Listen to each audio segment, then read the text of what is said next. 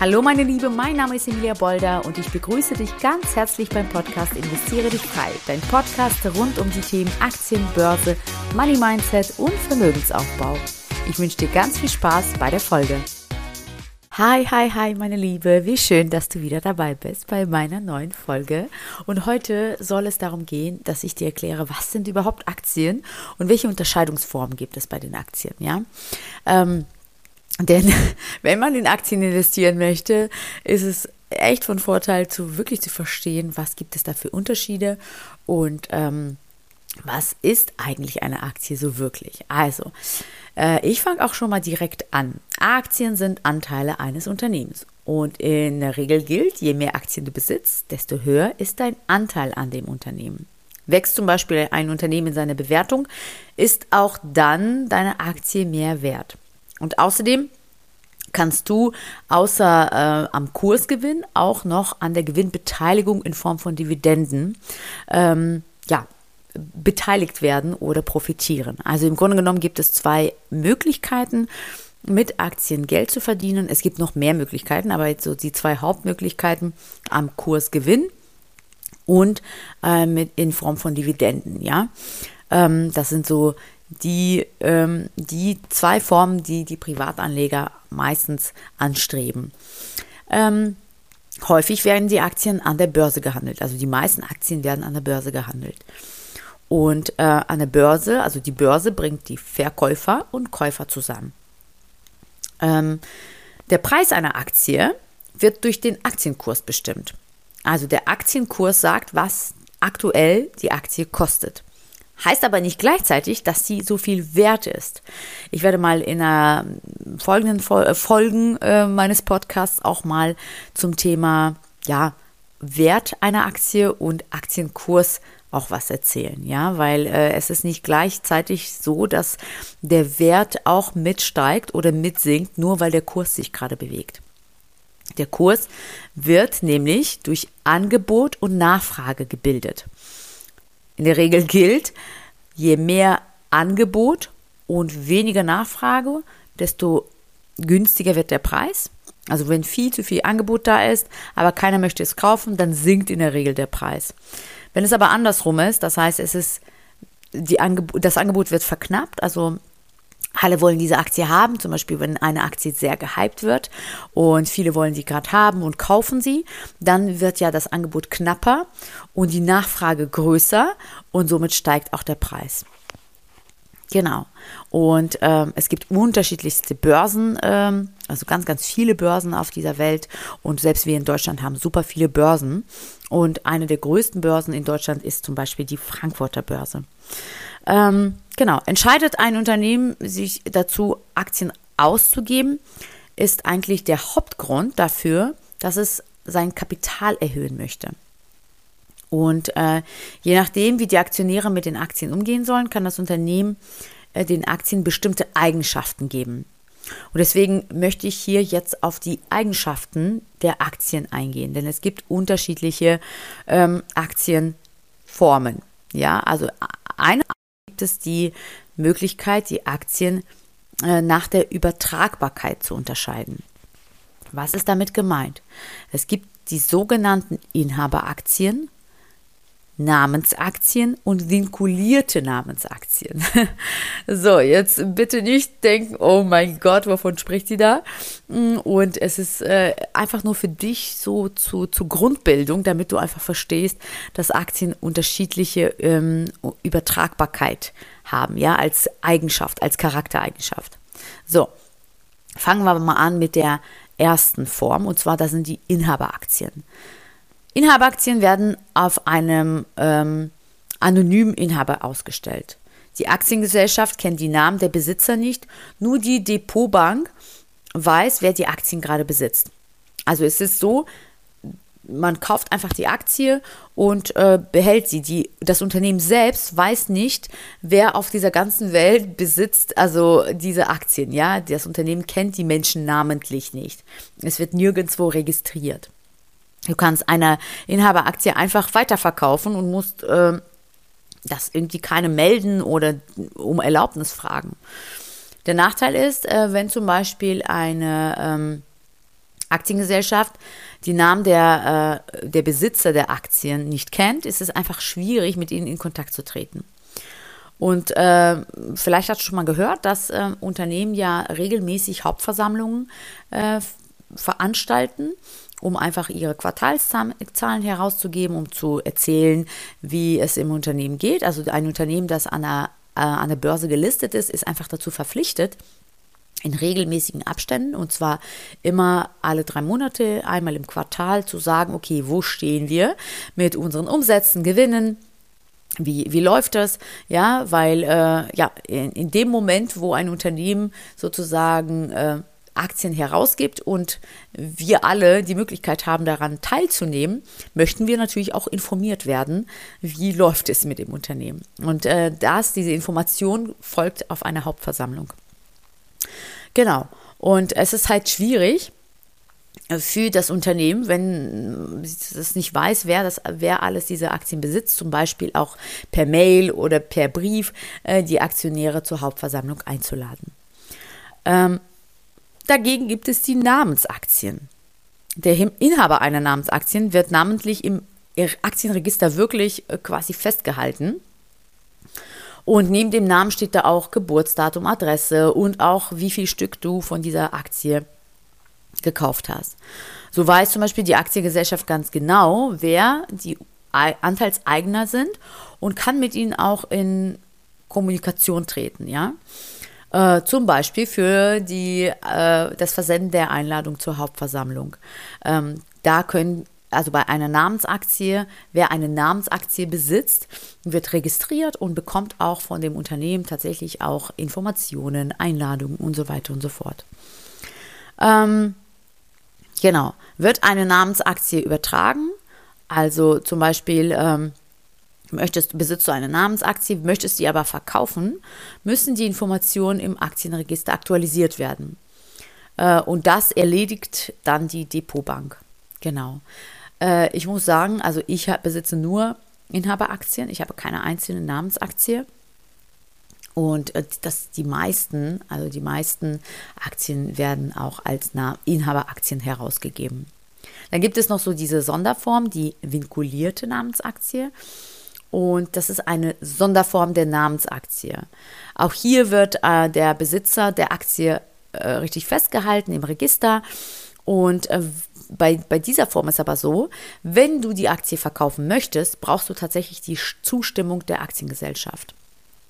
Und ähm, genau, das heißt, es geht halt nicht einfach so, dass man Aktien kauft und verkauft bei einer vinkulierten Namensaktie. Da, da muss das äh, Unternehmen informiert werden und dem Ganzen zustimmen.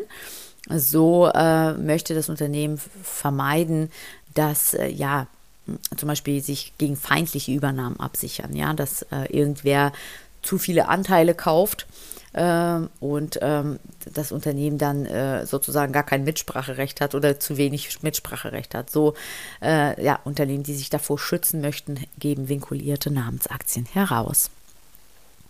Genau. So, das war nochmal zum Thema äh, Unterscheidung nach Übertragbarkeit.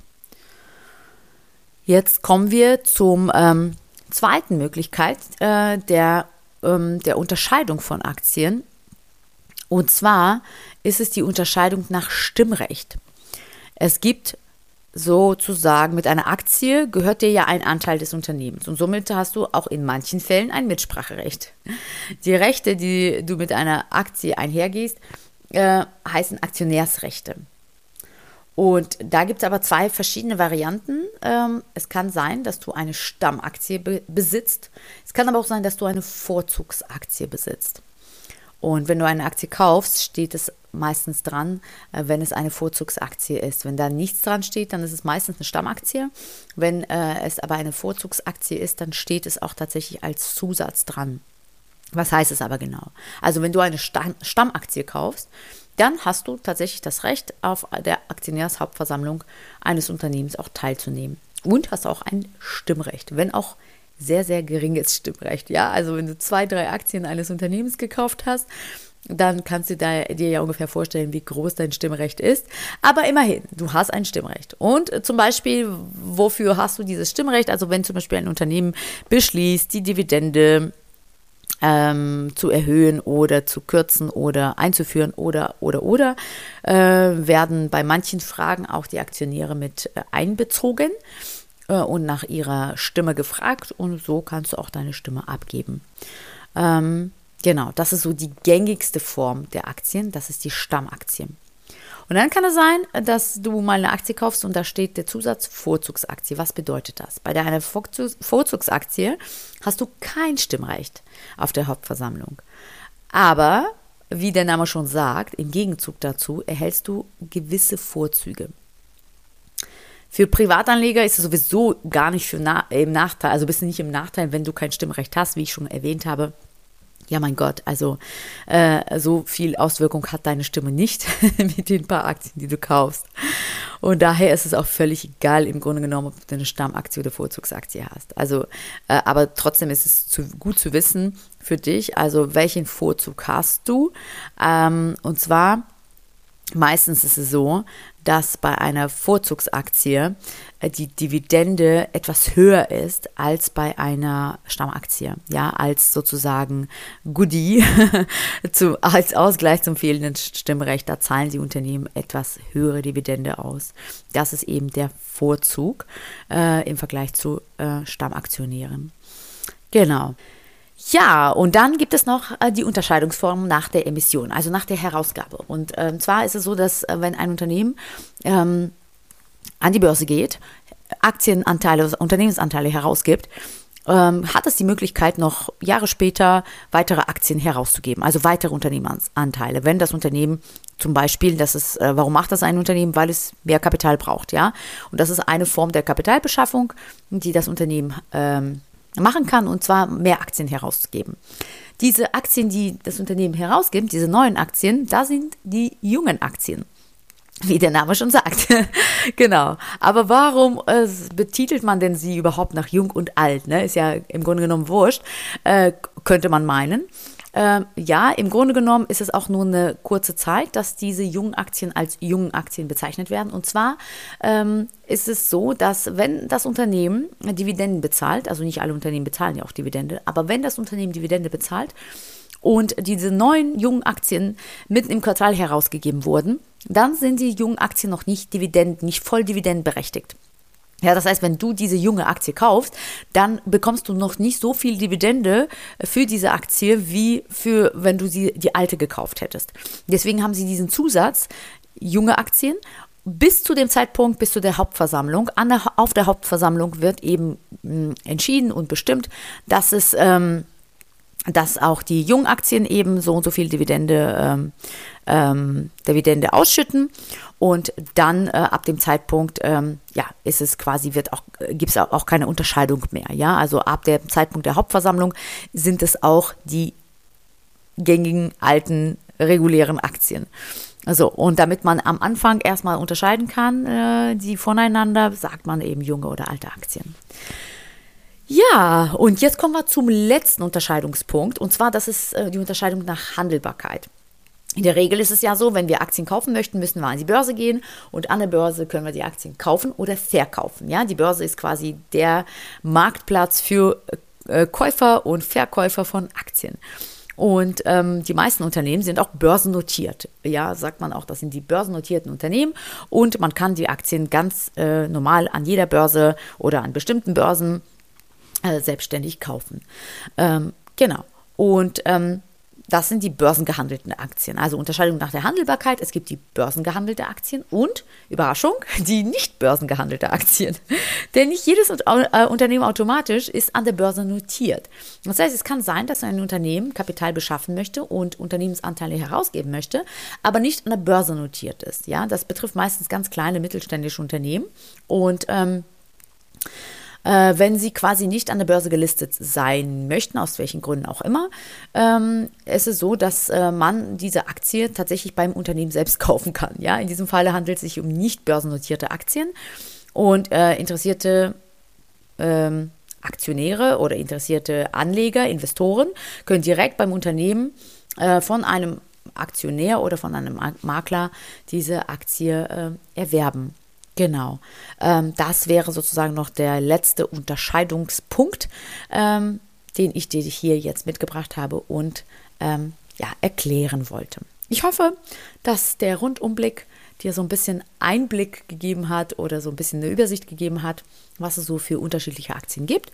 Ähm, ich sage ehrlich, also meistens die meisten Aktien, die ich habe oder fast alle, das sind die äh, Inhaberaktien. Also ja, äh, also ich wurde nirgendwo noch registriert mit Name, Geburtsdatum und so. Also ich habe keine Namensaktien. Die meisten Aktien, die ich besitze, sind tatsächlich auch Stammaktien. Also ich habe, weiß gar nicht, ob ich eine Vorzugsaktie habe. Und alle Aktien, die ich habe, sind Börsen gehandelt. Und äh, äh, sind tatsächlich, ich weiß es gar nicht, ich habe noch gar nicht so richtig darauf geachtet, ähm, weil ich nicht so wirklich die Dividendenstrategie verfolge. Das ist für mich spielt nicht so eine riesengroße Rolle. Deswegen war es für mich noch nie so richtig entscheidend, wenn ich eine Aktie kaufe, ob sie jetzt junge oder alte Aktie ist. Ähm, also ob sie voll dividendenberechtigt ist für diesen Zeitraum bis zur Hauptversammlung. Das ist jetzt für mich hat für mich nicht so eine große Auswirkung oder es ist für mich, sagen wir mal, nicht das Entscheidungskriterium. Zu sagen, ich kaufe die Aktie oder eben nicht. Aber für dich nochmal gut zu wissen, diese Unterscheidungsform gibt es und ich hoffe, diese Folge hat dir heute gefallen. Sie war kurz und knapp und knackig und äh, sollte so ein bisschen dir einen Einblick geben. Ich freue mich wahnsinnig, wenn du auch bei der nächsten Folge mit dabei bist und ähm, ich freue mich natürlich über Kommentare, positive Bewertung, wenn du meinen Podcast mit anderen interessierten Power Ladies teilst und äh, wenn äh, du beim nächsten Mal auch mit dabei bist. Also, ich wünsche dir einen großartigen, wunderschönen Tag und freue mich auf das nächste Mal mit dir. Ciao, ciao. Und wenn du jetzt denkst, oh Mann, ich würde auch so gerne anfangen wollen zu investieren, mein Geld endlich für mich arbeiten zu lassen, um langfristig auch ein Vermögen aufbauen zu können, dir fehlen aber die richtigen Schritte, du weißt nicht so wirklich, wie du ins Tun kommst und die Angst hindert dich, dann melde dich doch bei mir unter www.investieredichfrei.de und wir schauen gemeinsam, ob und wie ich dir helfen kann. Ciao, bis zur nächsten Folge, deine Emilia.